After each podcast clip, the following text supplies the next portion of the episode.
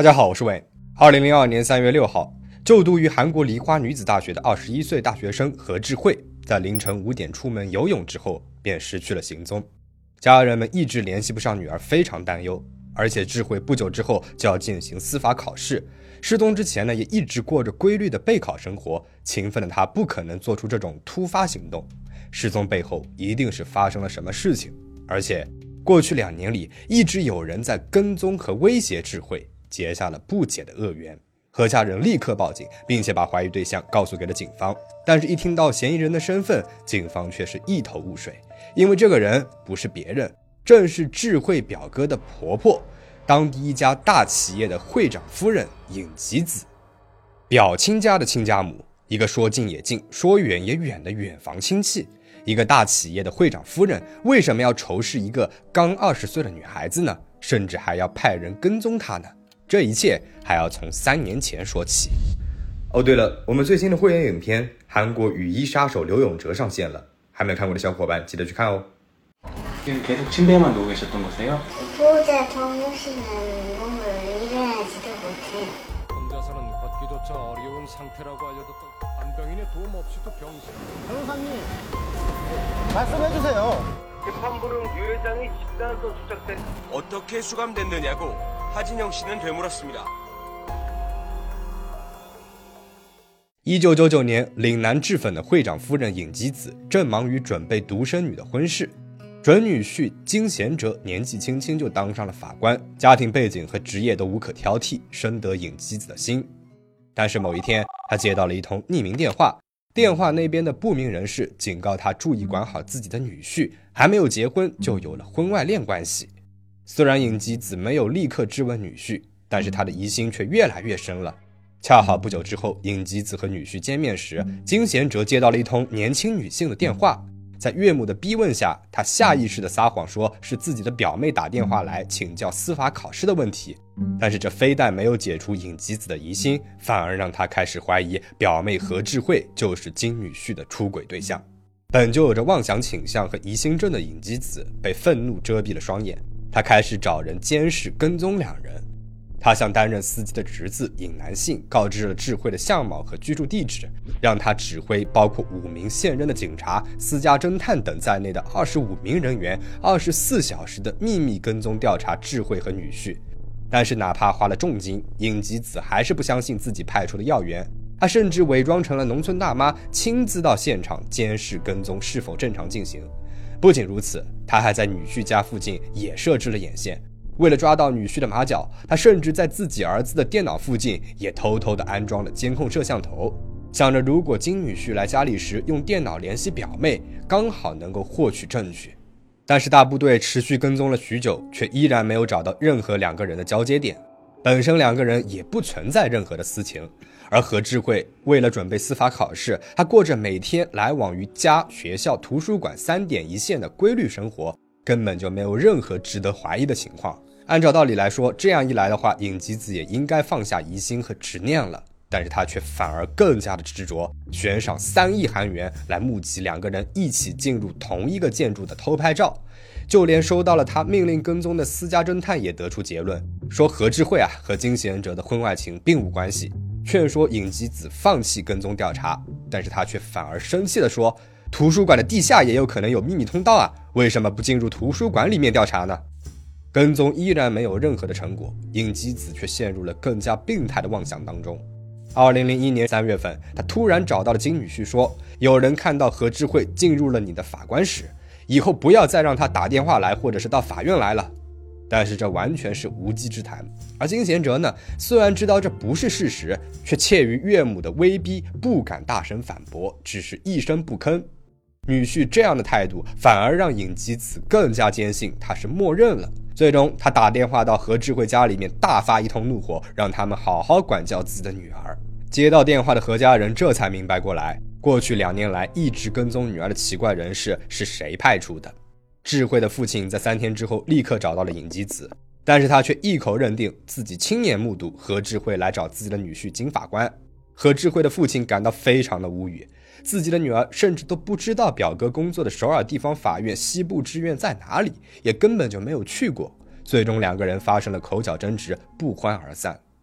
确信跟踪团伙的幕后主使就是尹吉子的何家人不堪骚扰，在同年四月份以损坏名誉的嫌疑起诉了尹吉子，并且向法院提交了禁止尹吉子接触或者是让第三方跟踪何智慧的申请。八月份，检察机关认定了尹吉子有罪，判定缓期起诉，并且接受了禁止接触的申请。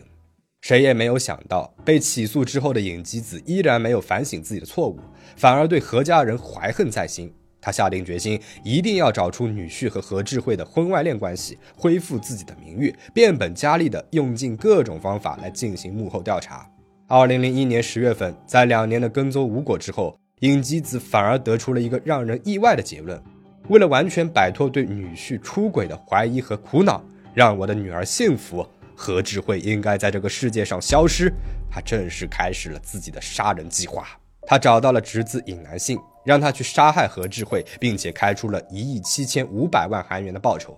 对正苦于金钱问题的尹南信来说，这是一个难以拒绝的提案。他找到了当时在做高利贷的高中同学金永基，计划由两个人一起完成任务。尹吉子给了两个人五千万韩元的定金，约好只要计划成功，就会保障两个人之后的安全。起初，尹南信和金永基试图绑架何智慧，还进行了药物实验。但是当时司法考试临近的何智慧，主要是住在学校的宿舍里面，他们多次试图接近，都以失败结尾。于是他们修改犯罪计划，打算以商业生意为借口接近智慧的父亲，寻找突破口。为此，金永基多次制造假名片，接近了何智慧的父亲，并且引诱他到酒店房间来谈生意。但是最后呢，都被对方察觉到了异常，并没有陷入圈套，计划再次失败。这一边焦虑的尹吉子每天都在等待着成功的喜讯，不停的用黑手机给尹南信打电话施压，一直没有看到成果。之后，他在二零零二年一月给侄子下达了最后通令：要不把五千万韩元的定金还回来，要不就尽快的绑架杀害何智慧，杀人之后也要立马和他报告一切细节。在这种压力下，尹南信和金永基下定决心要直接出手，并且用定金的一部分购买了气枪和实弹等犯罪工具。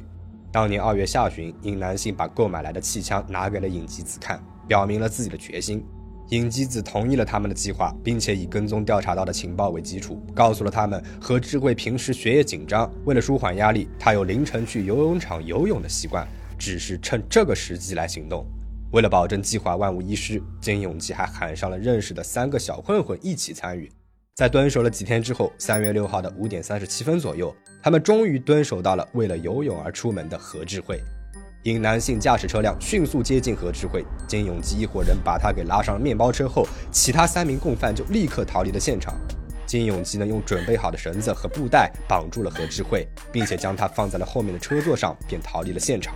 女儿失踪之后，父亲非常担心女儿的安危，但是警察一开始并没有接受事故失踪的报警，反而认为只是单纯的离家出走。最终，何智慧的父亲通过自己的力量多方打听，终于是拿到了女儿被绑架现场的监控录像，警方这才正式开始以绑架案来进行调查。但是为时已晚，一周以后，何智慧在韩国京畿道河南市钱丹山的野山上被发现时，已经是一具冰冷的尸体了。智慧的尸体被发现时，装在两张米袋里，被灰土和落叶浅浅掩盖着。而他的头部就有六发枪击伤，四发在面部，两发在后脑勺，身上还有着多处被殴打后骨折的痕迹。很难想象他生前究竟是遭遇了怎样的折磨。但是警方在初期调查当中没有收获任何的线索，因为尸体上没有发现犯人的指纹和有用的证据。之后，警方以监控摄像头的视频和目击证人的陈述为基础，公开了其中一名绑架共犯的照片，进行了全国通缉。而这个时候，何智慧的父亲想起来了从金永基那里收到的假名片，这为调查起到了很大的帮助。一个月后，警方抓获了绑架的共犯，并且确认了尹南信和金永基的身份，以及金永基购买气枪的证据，还有尹吉子和两个人之间的金钱交易记录，立刻签发了三个人的拘捕令。但是这个时候，尹南信和金永基已经销声匿迹了。他们离开了韩国。行动成功之后，尹南信立刻给尹吉子汇报了情况。尹吉子在确认真伪后，立刻付清了事前约定好的尾款，并且指示他们逃往海外。金永基在逃往海外时，为了躲避抓捕，还做了整容手术。当时警方确信买凶杀人的幕后主使就是尹基子，但是并没有确凿的证据。虽然对尹基子立案，但是执行者尹南信和金永基分别逃往了越南和中国香港，因此事实上不可能对尹基子进行调查。而尹基子呢，也是十分的厚脸皮，说自己虽然只是侄子尹南信跟踪，但是从来没有表示过要让他绑架或者是监禁何智慧。而金永基更是不认识的人，全面否认了自己的嫌疑的同时，他甚至还非常的愤慨，让警方一定要抓住自己的侄子来证明自己的清白。对于如何国际通缉两名杀人犯，警方露出了难色，但是何智慧的家人却没有放弃。父亲亲自前往越南，和当地的警方、侨胞团体、国际刑警组织合作，并且自费悬赏线索，为调查两个人的下落竭尽全力。最终，他们从中国找到了两个人的行踪。以此为基础，韩国警方向中国提供了情报，并且寻求协助。中国警察顺利地逮捕了尹南信和金永基，并且在2003年4月11号押送到了韩国。这个时候，已经离何志辉被害过去了一年了。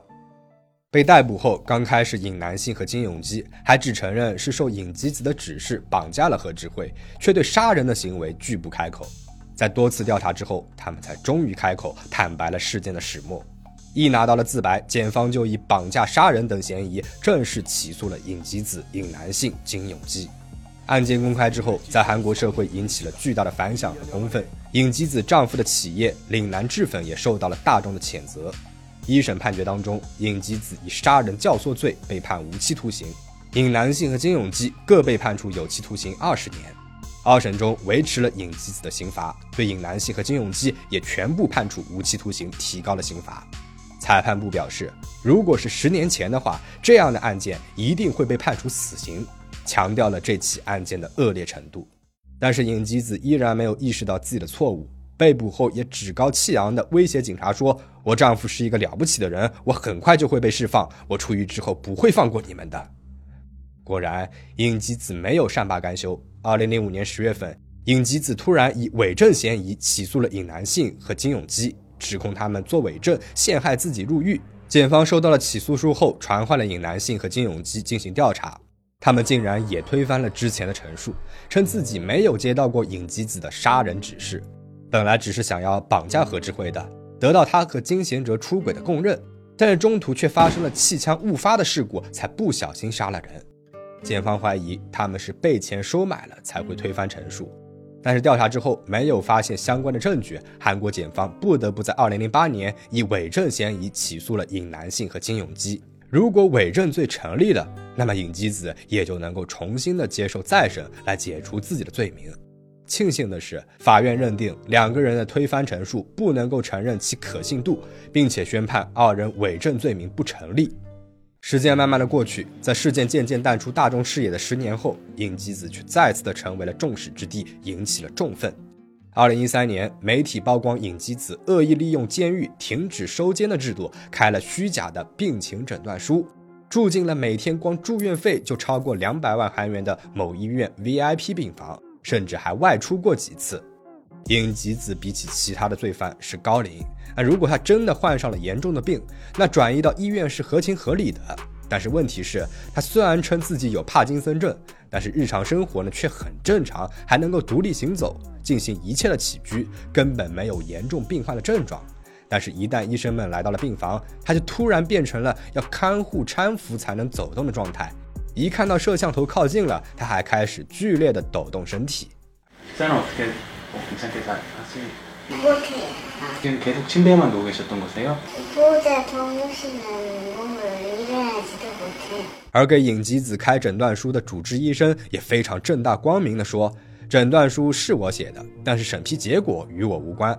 而根据调查，当时的主治医生正在准备自己的第二家医院开业。因此怀疑他是受到了尹基子的金钱贿赂。 只要是有权有势的社会上流人士，哪怕犯下了再大的罪，只要提交一份诊断书，再打通监狱里面的关系，就能够被睁一只眼闭一只眼，逃避艰苦的监狱生活。以为将犯罪的人关进了监狱就是对他们最大的惩罚，但是哪怕是在监狱里，那些邪恶的人类依然能够用金钱和权力来享受到特惠。这样悲惨的现实经过曝光后，让大众们感到了极大的愤怒和虚无感。事件曝光之后，尹吉子所在的监狱的职员匿名向媒体举报了尹吉子转移到医院之前的监狱记录。从记录里面来看，这些年尹吉子在监狱里面也是重点关注对象。虽然是身为一个囚犯，但他依然非常的高傲，认为自己和其他的罪犯身份不同，经常和他人发生争吵，还堂堂正正的要求狱警不要把那些酒家女安排到我的房间来，并且强烈的要求申请单房。平时他还以自己无法适应监狱生活的理由，经常去到监狱的医务科。那个时候他也没有什么明显的异常，但是考虑到他的高龄，也还是得到了不小的照顾。最终抵不住舆论的力量，开虚假诊断书的尹基子丈夫岭南制粉会长柳元基和主治医生被拘留，并且移交给了检察院。柳会长在二零一七年被判处了有期徒刑两年，缓期执行三年。发放虚假诊断书的朴医生则仅仅被判罚了五百万韩元。而二零一四年，一个和这起事件相关的人物也再次的引起了关注。当时因为尹基子住进医院 VIP 房事件而引起舆论的重愤，让世人再次关注起了这起野蛮而病态的女大学生被买凶杀人案件。而案件里面的另外一个主角尹基子的女婿金贤哲。在案发后，第一次接受了媒体的采访，打破了维持十年的沉默。当时的他已经在两年之前就脱下了法官服，成为了一名律师，和妻子呢也早就离婚。他表示，当时岳母的心理状态已经不正常了，可能是因为岳父的众多绯闻而患上了遗妇症，自己的婚姻生活不圆满，才会执着于年幼的女儿和女婿。而自己当时呢也是新婚，虽然知道岳母的怀疑很荒唐，却并没有察觉到尹吉子的情绪已经趋于病态，也没有采取其他的措施。他后悔地说道：“如果能够尽快地察觉到岳母是为了在情绪上依赖我才那么执着于我，并且努力接受和理解岳母的话，切实消除他对智慧的怀疑，也许就不会发生这样的悲剧了。”但尹吉子的疯狂举动，如果只用单纯的心理失控来解释，那么他在入狱之后呈现出的种种举动，却并没有展现出丝毫的反省和愧疚。最终，他也不过是一个认为利用金钱和权力便可以随心所欲，并不把他人的生命放在眼中、被邪恶浸染的杀人魔。而作为事件的关键人物，却在一旁袖手旁观，间接的导致了悲剧的发生的金贤哲，难道不也是共犯吗？二零一六年，被害人何智慧的母亲薛某在河南市钱丹山附近的家中孤独死亡，最终也没能够得到凶手的真心忏悔和道歉。女儿死亡之后，一家人也就四分五裂了。智慧的父母一看到彼此就会想起女儿，无法克服失女痛苦的他们选择分开生活。而为了不忘记女儿，母亲则一直独自的居住在能够看到智慧被埋葬的钱丹山附近的房子里。终日以酒度日，两三天不吃饭也是常有的事情。最终被发现死亡的时候，身高一米六五的母亲已经瘦到了仅仅只有三十六公斤了。死因推测为营养不良导致的饿死。事件到这边就讲完了。尹吉子失控的暴行，让一个前途光明、善良无辜的女大学生失去了生命，也让一整个家庭的命运遭到了残酷的破坏。而直到最后，尽管是经过了无数人的努力。杀人犯却没有彻底的为自己的罪名付出应有的代价，从出轨痴情的八点档家庭剧发展到了买凶杀人的悬疑剧，再到杀人犯享受豪华看护的黑色喜剧。也许韩国最狗血的编剧也不敢这么写，但是这却恰好是韩国社会最惨淡的现实。你对这起事件有什么看法吗？欢迎留言讨论。最后，请大家保持警惕，保持安全。我们下期再见。